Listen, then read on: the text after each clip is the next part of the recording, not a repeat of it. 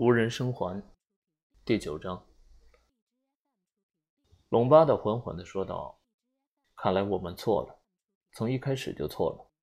这场迷信和臆想酿成的噩梦，源头上只是两起凑巧发生的死亡事件。”阿姆斯特朗认真的说：“我们的推断是有凭据的。我是个医生，知道自杀是怎么回事。安东尼·马斯顿根本就不会是自杀的人。”隆巴的半信半疑的问：“可这会不会是意外？”布洛尔哼了一声，他根本就不相信什么意外，怎么可能会发生这种见鬼的意外？他嘟囔着。对话陷入了僵局。布洛尔又说：“那个女人的死。”他又停住了。罗杰斯太太。是啊，他可能是意外吧。隆巴的说：“意外？什么意外？”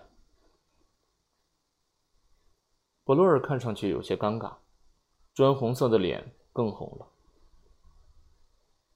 他脱口而出：“听着，医生，他是吃了你给的药。”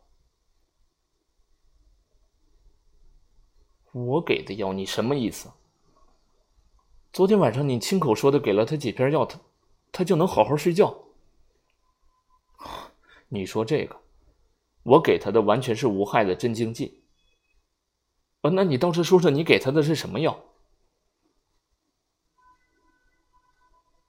我给他的药是缓和性的曲萨那，绝对没有任何副作用。布洛尔的脸涨得更红了。他说：“呃，听我说，我不想跟你兜圈子。我是说，你给他的药超量了吧？”阿姆斯特朗医生怒气冲冲的嚷道：“你到底是什么意思？”布洛尔说：“这也是有可能的事，对吧？万一是你犯了错呢？这种事也不是没有发生过。”阿姆斯特朗急忙说：“根本就没有这回事你的说法太荒谬了。”他停了一下，话中带着刺冷冷的说：“要不然，你就是想说我故意的给他过量的药。”隆巴的急忙插话道：“我说你们两个都冷静点别你一句我一句的。”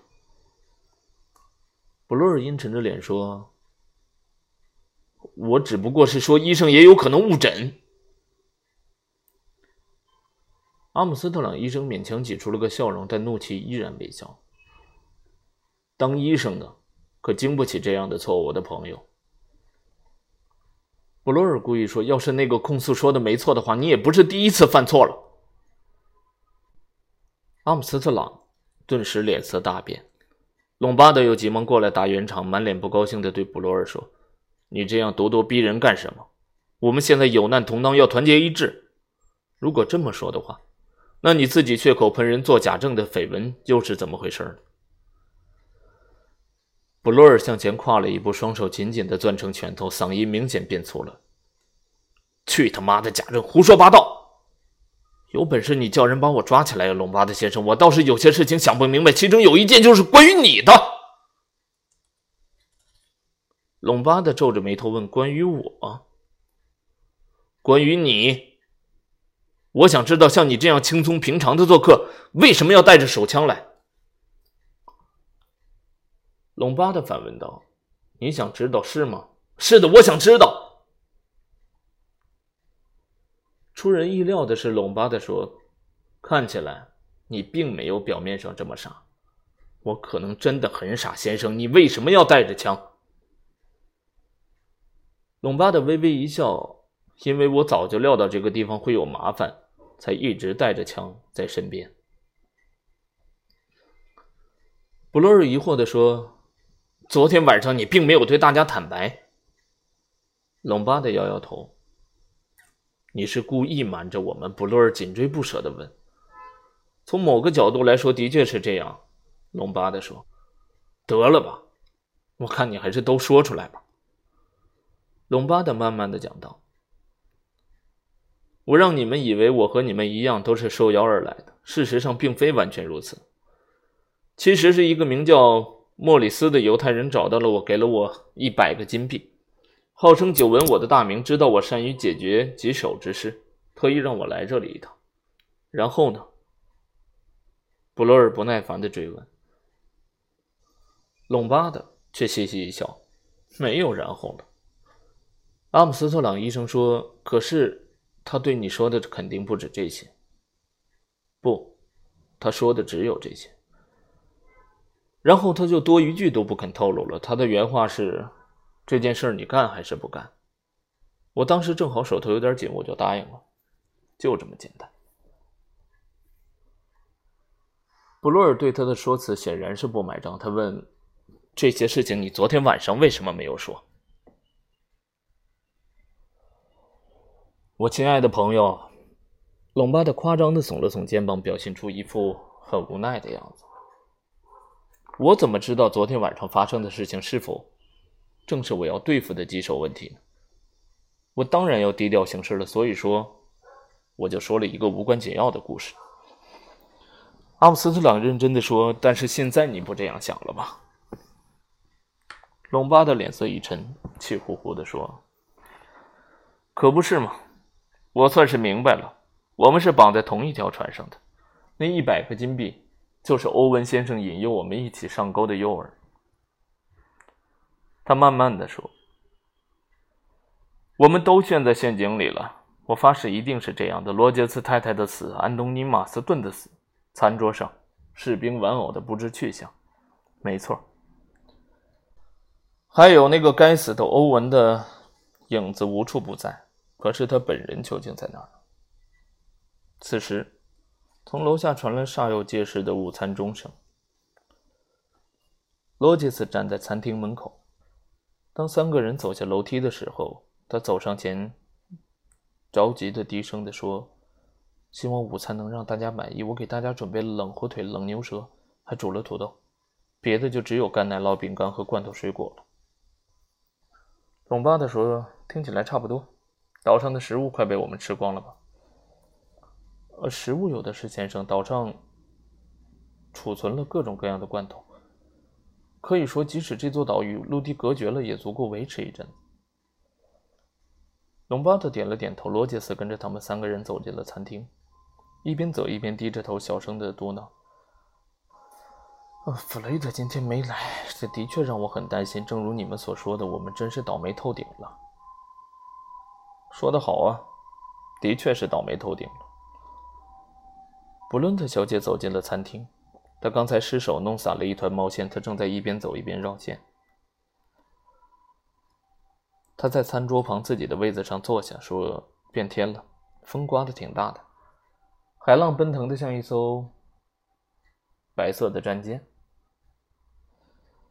瓦格雷夫法官也不慌不忙的走进来，他的眼珠在浓密的眉毛下咕噜噜的转，飞快的扫视了一遍餐厅里的每一个人，然后说。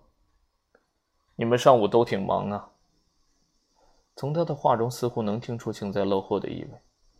为了匆忙的从屋子外面跑了过来，呼吸有些急促。他慌慌张张的问：“我是不是来晚了？我希望没有让大家久等。”艾米丽·布伦特说：“你不是最后一个，麦克阿瑟将军还没有回来呢。”大家都坐下了。罗杰斯对布伦特小姐说：“我们是。”等一等，还是现在用餐呢？威勒说：“麦克阿瑟将军正在海边坐着呢，我猜他那个地方听不见钟声，并且我发现他今天的精神状态不太好。”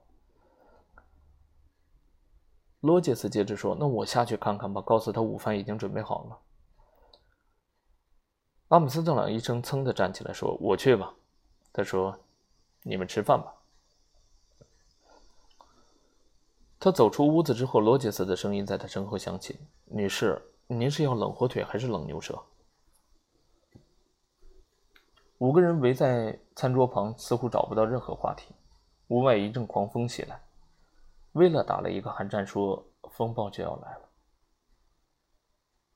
普洛尔没话找话的说：“昨天我搭乘的那趟从普莱茅斯出发的列车上，有个老家伙啰啰嗦嗦的说风暴要来了。”哎，真不知道这些老水手是怎么学会看天气的。罗杰斯绕着餐桌依次收拾餐具。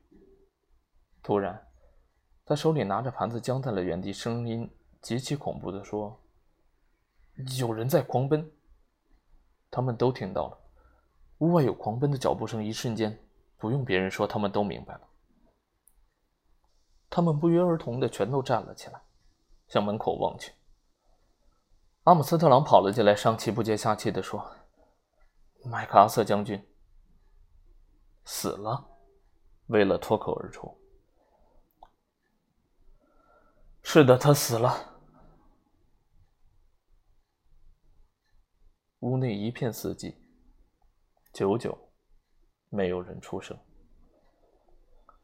七个人，你看看我，我看看你，谁也不知道说什么。麦克阿瑟的遗体刚刚被抬进屋门，外面就下起了暴风雨。客厅里的人呆呆的站着，瓢泼大雨倾泻如注，呼啸声此起彼伏。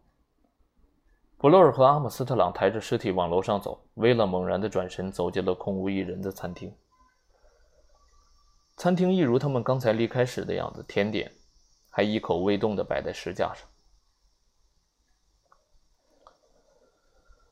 威勒在桌子旁边驻足，呆呆的站了两分钟，然后罗杰斯轻轻的走了进来。罗杰斯看到维拉也大吃了一惊，他抬着迷茫的双眼对威勒小姐说：“哦，小姐，我……”我是进来看看。你说的没错，罗杰斯，你自己看看吧。只剩七个小刺人了。他们把麦克阿瑟将军抬到他的床上，阿姆斯特朗最后又检查了一遍，才肯离开，走下楼。大家都聚集在客厅里。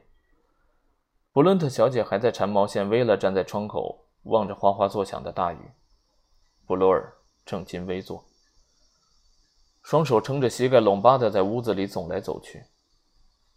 瓦格雷夫法官坐在客厅的另一头，半闭双目，靠在一把安乐椅里。阿姆斯特朗医生走进客厅的时候，法官忽然睁开眼睛，声音洪亮的问道：“呃，怎么样了，医生？”麦克阿瑟并不是心脏病发或者是类似的毛病，他的后脑遭受到了救生圈或者钝器的打击。一时激起千层浪。法官又一次用洪亮的声音说：“那你找到凶器了吗？”“没有。”“你确定自己的判断没有错？”“我非常确定。”于是瓦格雷夫法官平静的说：“现在我们的处境一清二楚了。谁在主持当前的局势已经毋庸置疑了。”瓦格雷夫。整个上午都蜷缩在露台的那把椅子里，克制着自己不参与任何公开行动。现在，他又摆出惯有的发号施令的气派，毫不含糊的主持起法庭审问来。他清了清嗓子说：“今天早晨我坐在露台上，先生们，我观察你们的一举一动。你们的意图很明显。”想搜遍整个士兵岛来找到一个藏在暗处的凶手，完全正确，先生。”菲利普·隆巴德说。瓦格雷夫法官接着说：“想必你们得出的结论和我一样，安东尼·马斯顿和罗杰斯太太的死亡既不是自杀，也不是巧合。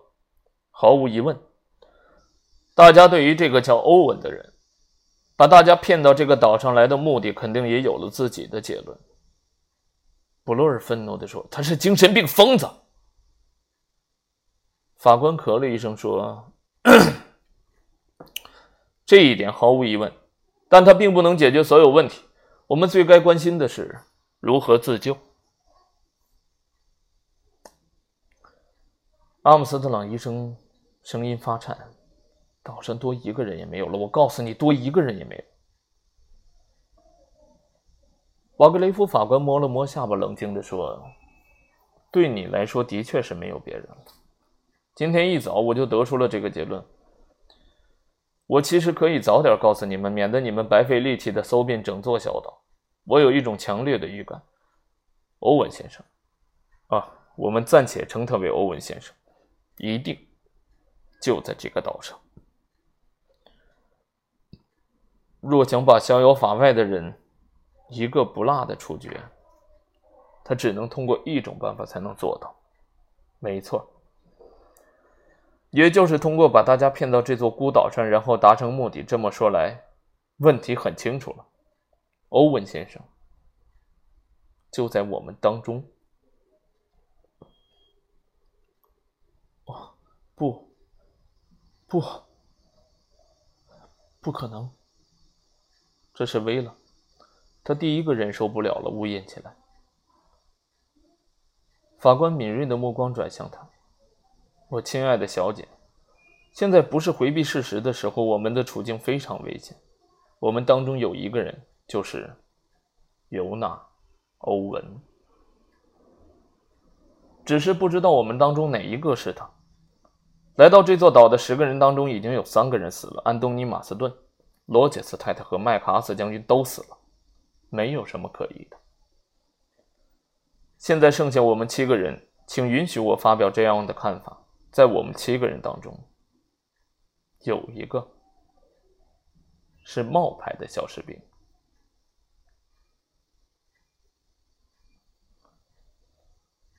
他停住口，望着周围的人。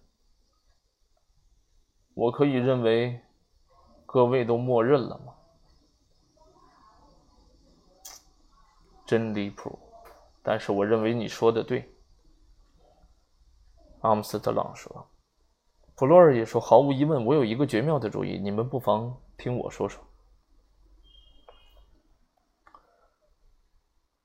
瓦格雷夫法官立刻用手势指住了他，沉着冷静地说：“我们现在就说这个问题。到现在为止，我想先搞清楚一件事情：大家对于目前处境的看法是否一致？”艾米丽·布伦特还在织毛衣。她说：“我也比较同意你的看法。我们当中有一个是魔鬼派来的。”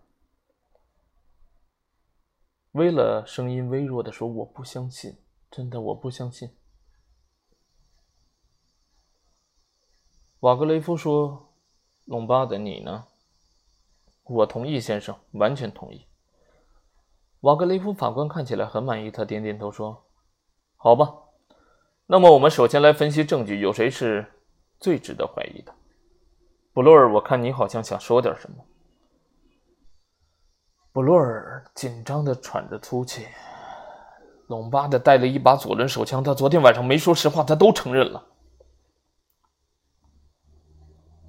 菲利普·隆巴的咧开嘴，无奈的说：“ 看来我又得解释一遍。”他又解释了一遍：“简明扼要。”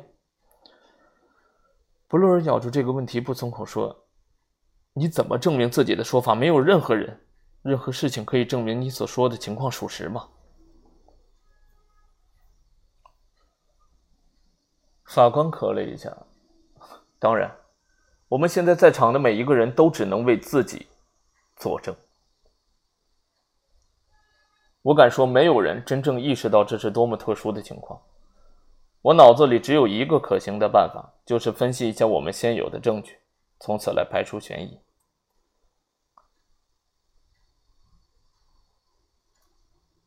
阿姆斯特朗马上说：“各位都知道我们是专业人士，你们怀疑我的唯一的理由不过是……”瓦格雷夫法官又举起手打断了他的发言，他声音不大，但清晰明确。我也是众所周知的专业人士，所以，尊敬的先生，这证明不了什么。如果这个世道有行凶肇事的医生、为非作歹的法官，还有胡作非为的警察，隆巴的说：“无论如何，我觉得你应该把女人排除在外。”法官眉毛往上一挑，用法律界人士特有的刻薄：“你的意思是，女人就不可能是杀人犯？”隆巴的气冲冲地说：“当然不是。不管怎么说，这看上去不可能。”他停住口。瓦格雷夫法官声音清晰，用嘲讽的口吻说：“哈姆斯特朗医生，我可以认为一个女人的力气足以使麦克阿瑟致命吧？”医生镇定的回答：“完全可以，只要利用顺手的武器就可以了，比如胶皮棍或者铅棍之类的东西。”凶手不需要花费很大的力气吗？根本不需要。瓦格雷夫法官扭动着他那龟颈一样的脖子说：“另外两起命案是药物致死的，而麦克阿瑟这起命案，就连手无缚鸡之力的人都能轻松办到。”威勒怒不可遏，我看你是疯了。法官慢慢的转过脸，目光落在他的脸上，他的眼神冷漠无情，说明此人擅长察言观色，而自己则能处变不惊。威勒心想。他用这种眼神看着我，就像把我当成了一个标本，而且他讨厌我。法官字正腔圆的说：“亲爱的小姐，请你克制一下自己的情绪，我并不是在说你。”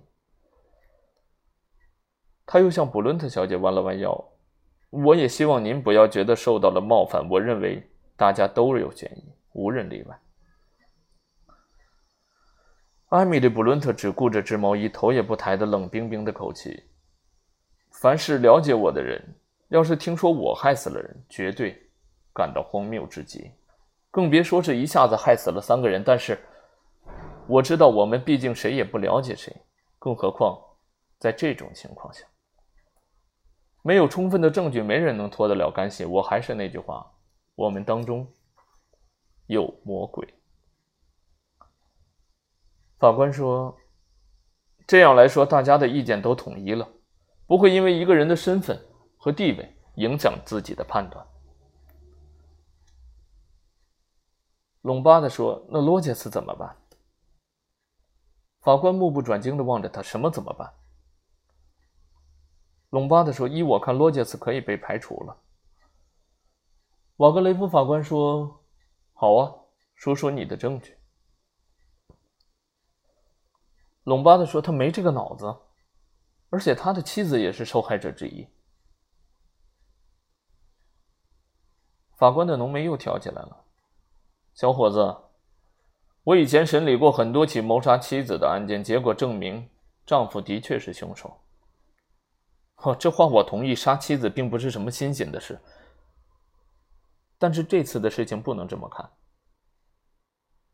要说他是为了怕他出卖自己，所以杀妻灭口，或者嫌弃他了，想娶个更年轻的姑娘，于是把他杀了，这些我都信。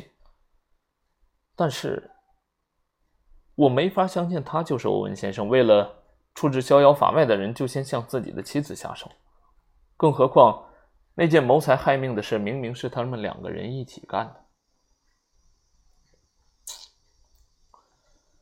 瓦格雷夫法官说：“你倒是把道听途说当成证据了。”我们并不清楚罗杰斯和他妻子是否谋杀了他们的主人，这个指控完全是伪造的，或者说可能是伪造的，为的是让罗杰斯和我们落得相同的处境。昨天晚上，罗杰斯太太恐惧的原因也可能是发觉她丈夫精神失常了。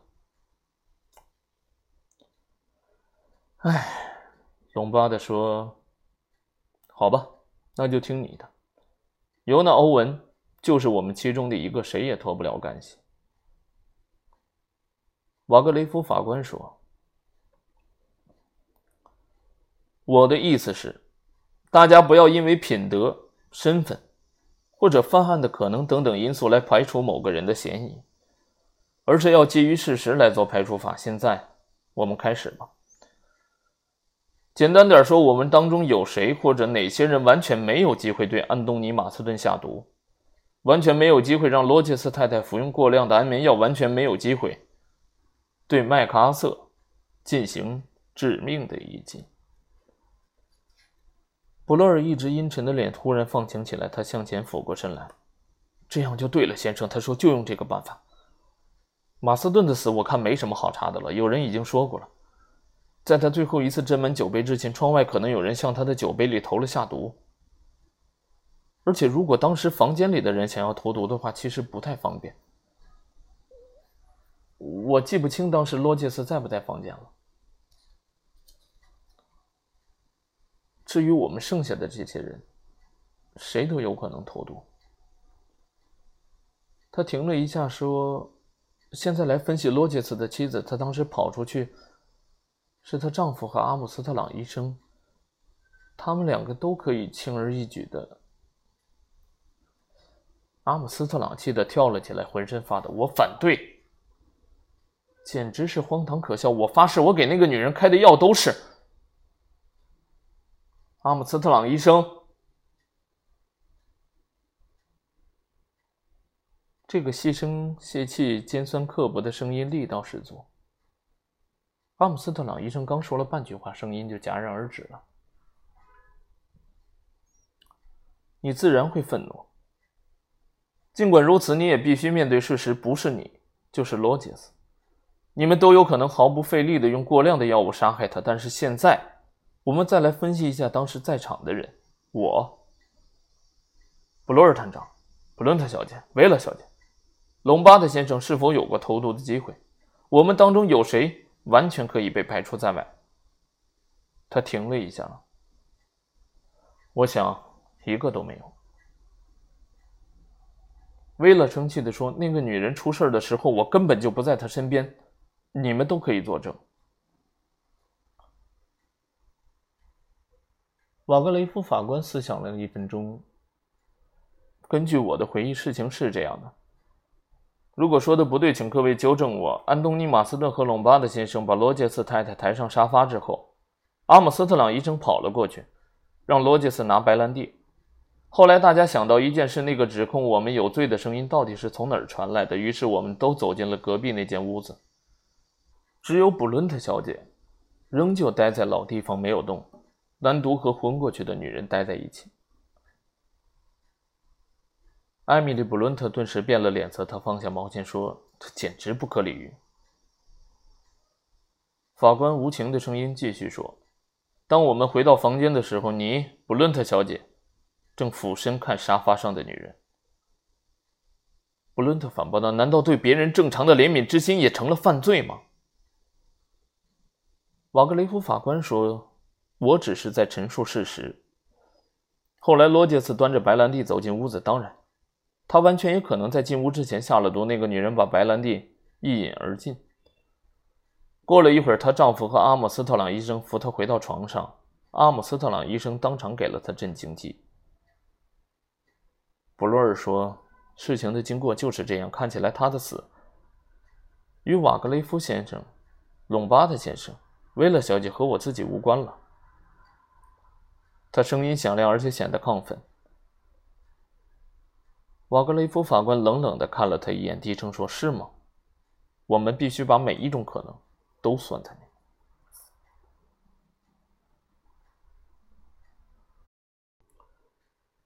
布洛尔又瞪大了眼睛说：“我不懂你的意思。”瓦格雷夫法官清了清嗓子。罗杰斯太太躺在楼上他自己的房间里，医生给他开的镇静剂开始起效，他意识模糊，发不出声音。假如那个时候有人敲开他的门，走进房间，递给他一片药或者一杯水，骗他说这是医生吩咐他吃的药，罗杰斯太太。肯定会毫不怀疑的吃下去。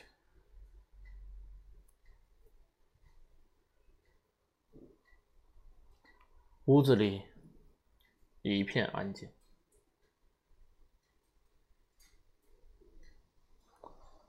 布洛尔皱着眉头，心神不宁的走来走去。菲利普·隆巴的说：“你的说法我根本不信。”再说之后的很长一段时间都没有人离开过这间屋子，然后又发生了马斯顿的死亡。法官说：“如果有人出了自己的卧室去找了罗杰斯太太，我是说后来。”隆巴德则不同意，但那个时候罗杰斯已经在他的房间了。阿姆斯特朗医生开了口：“不对。”那个时候，罗杰斯下楼收拾餐厅和厨房了，可能有人在不被人发现的情况下去过他的房间。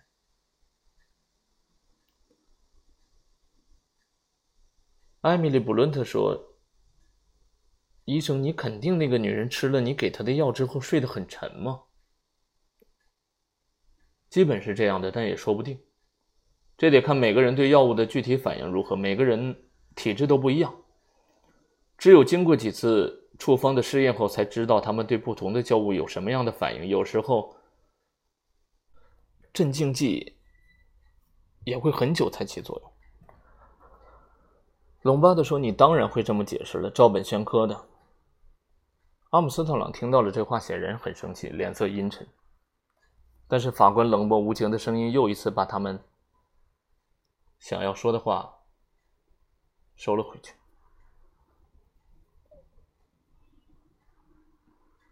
我们的目的是搞清楚事实，辩解和反驳都无济于事。我认为刚才那种假设都是有可能发生的，虽然我也承认这种可能性并不大。不过，这也得看嫌疑人具体是谁。如果给那个女人投毒的人是布伦特小姐或者薇拉小姐，她绝对不会起疑心。假如换成我或者是布罗尔·隆巴的先生，就稍微有些奇怪了。但是。我仍然认为这不至于引起他的怀疑。布罗尔说：“这能说明什么呢？”瓦格雷夫法官面无表情，手指轻轻的敲着嘴唇，冰冷的说：“我们现在谈的是第二起凶杀案。事实说明，在座的没有谁能完全洗脱干系。”他停了停，又说：“我们再分析一下麦克阿瑟将军的死亡。”那是今天早晨发生的。谁又能为自己开脱的证据？请原原本本的说一说。至于我本人，我现在就可以说，我没有充分证据说明自己不在场。整个上午，我都坐在露台上思考一个问题，那就是我们每个人的处境。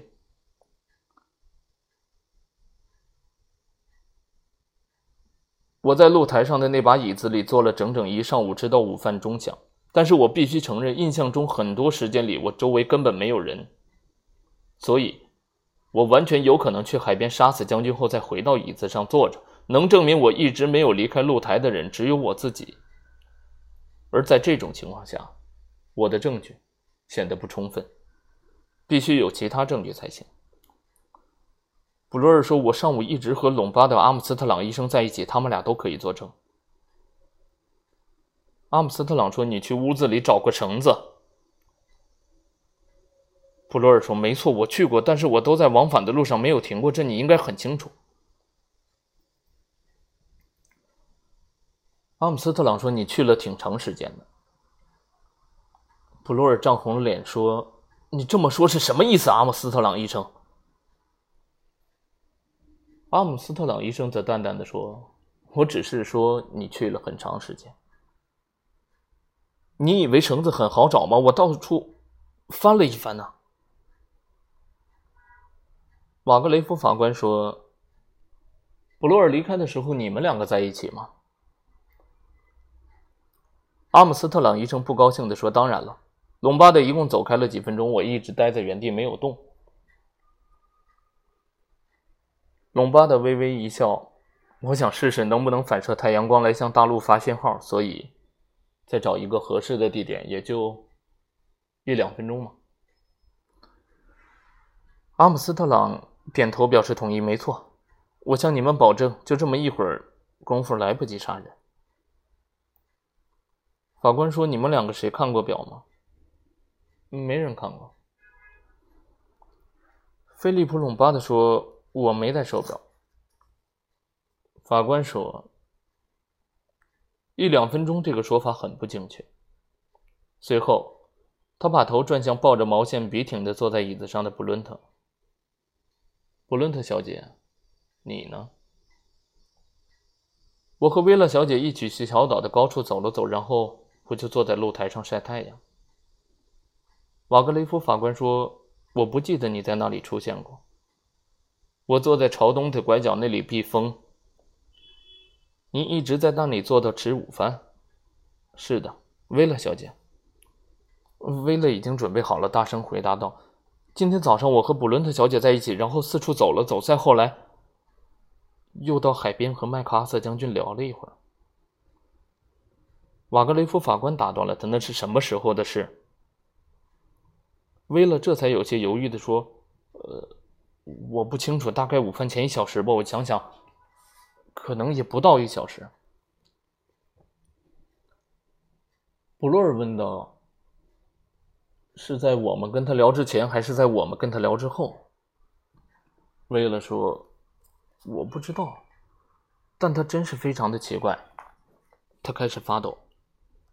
怎么奇怪呢？法官要追问。威勒低声的说：“他说我们都要死了。他说他正在等末日。他他吓着我了。”法官点了点头说：“后来你做了什么？”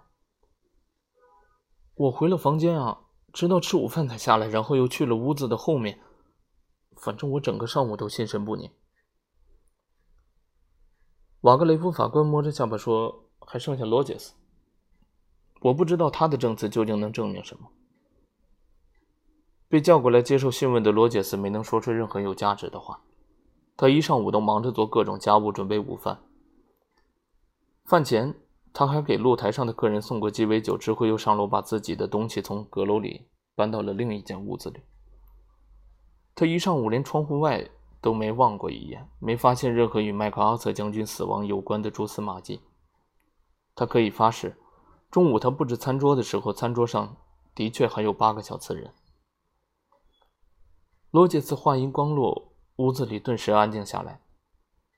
瓦格雷夫法官清了清嗓子，隆巴德低声对威勒说：“现在他要判决了。”法官说。关于这三起死亡案件，我们尽力的做了质询。有些人在某些方面的嫌疑可以排除了，但到现在为止，我们仍然不能肯定哪个人和这三起死亡案件完全毫无关联。我重申，我相信在座的七个人中有一个就是危险的，可能是精神失常的罪犯。但是，在我们面前尚无证据说明哪一个人是他。眼下我们所能做的就是想办法和岸上的人取得联系，寻求帮助，同时也要考虑一下，假如短时间内得不到岸上的救援，而且从这种天气看，十有八九没人能过来，我们必须采取何种措施来保护自己？我恳请各位慎重考虑，把自己想到的任何建议都提出来。在此期间，我必须提醒大家提高警惕。凶手之所以能为所欲为，正是因为被害者毫无防备。从现在开始，我们应该把提防每一个人作为自己的任务，有备无患。先说这些吧。菲利普·隆巴德小声的嘟囔着说：“现在，休庭。”